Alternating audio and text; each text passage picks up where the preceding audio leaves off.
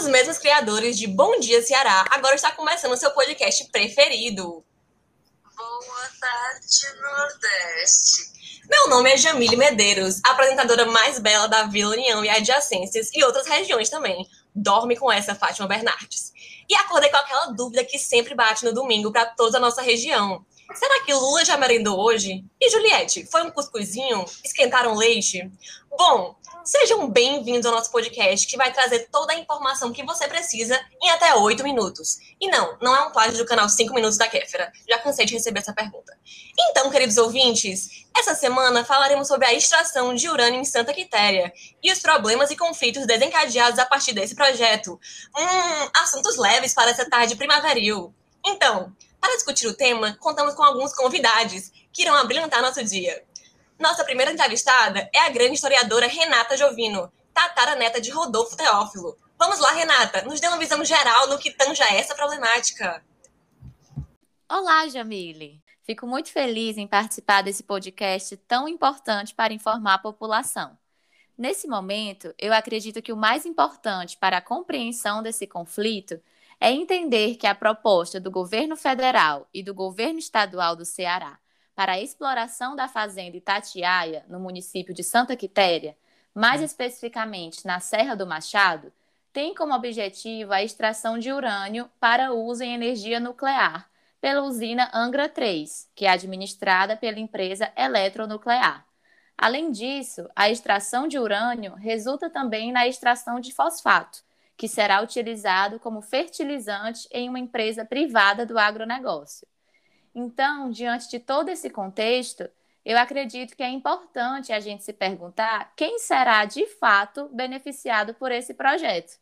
Tanto que a Vila Campesina e outros movimentos sociais tentam alertar sobre os seus riscos. Muito obrigada, Renata. Bom, queria agora chamar nossa próxima convidada, socióloga renomadíssima, formada pela Harvard University of Sobral. Conta pra gente, doutora Júlia Monte, a sua visão sociológica do assunto. Ai, obrigada pelo convite, Jamile. É, o principal efeito negativo dessa extração de minério na população local é a questão que a maioria dessas pessoas trabalha com a agricultura familiar. Então, muitas vezes, elas se sentem compelidas a abandonar o local, tanto pelo medo da contaminação, quanto pela dificuldade de comercializar os seus produtos nessa, fora dessa comunidade, uma vez que esses produtos são, que são plantados tão perto de uma mina com material radioativo, eles vão ser vistos com desconfiança pelos compradores, não é? Além disso, a gente sabe que existe um risco imenso da ocorrência de, de acidentes nucleares, como já foram vistos no, no Brasil a exemplo do acidente do Césio 137, que impactou a vida de várias pessoas e causou diversas doenças que até hoje a gente não consegue imaginar a dimensão desse acidente nuclear. Além disso, esse, esse risco de para as populações residentes, como as comunidades do Rio das, Riacho das Pedras, das Queimadas, o assentamento dos Morrinhos, a comunidade Alegre Tatajuba e a comunidade Entre Morros, que tem como base da agricultura familiar, e além de já sofre uma questão de pouca infraestrutura e falta de atendimento básico, também pode afetar outras localidades, já que esse minério é escoado para a CE 040 até o Porto do Mucuripe. Então, um acidente radioativo nesse local pode afetar várias populações. Com certeza. Muito obrigada, doutora Júlia. Agora vamos partir para a área da saúde. Para isso, convidamos o Dr. Lucas Lindão Arraes, formado pela nossa queridíssima Estácio, em um curso completamente EAD, realmente inovador. Aposto que ele tem muito a nos acrescentar nessa discussão. Oi, Jamile. Obrigado pelo convite. Estou muito honrado de estar aqui nesse grande podcast. Sou um grande fã. Oh, obrigada, Lucas. Mas então, doutor, nosso ouvinte Laura Serafim perguntou o seguinte: essa extração pode ter impactos na saúde da população? Porque quem não sabe fazer copia mesmo. Não entendi a última parte, mas não tire essa dúvida, Lucas. É uma ótima pergunta, Laura. Essa é realmente uma das maiores preocupações dessa discussão. Sobre isso, eu diria que a principal atividade geradora de conflito é a exportação, é a exposição à energia e à radiação nuclear, que a extração pode oferecer. Além disso, o garimpo e a siderurgia, que são atividades comprovadamente maléficas para a saúde humana.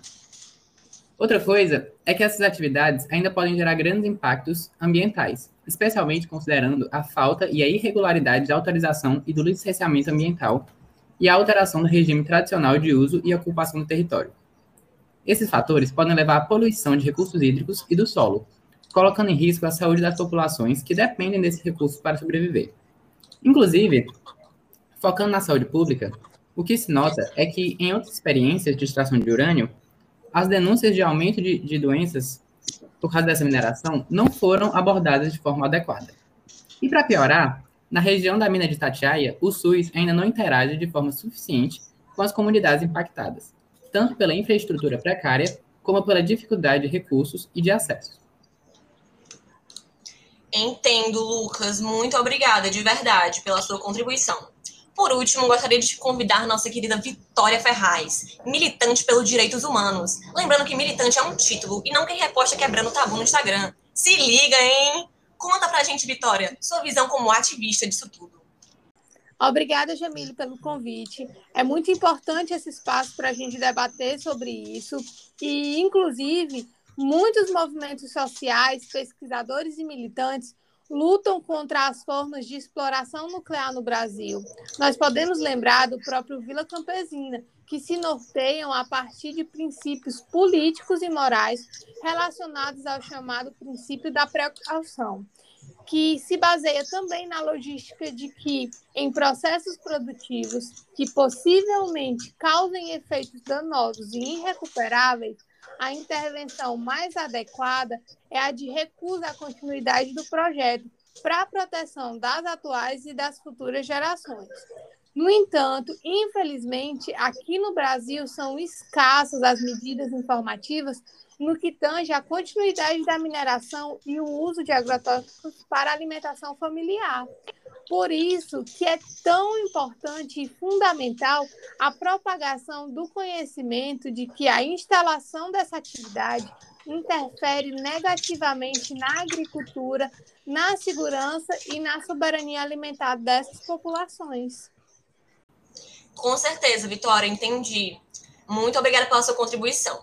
E é isso, gente. Fiquem com o nosso episódio de hoje do. Boa tarde, Nordeste. Ainda que já sejam 18 horas. Lembrando que nossas blusas vacina do braço, comida no prato estão à venda em nossa loja online com frete grátis apenas para Norte e Nordeste, como reparação histórica.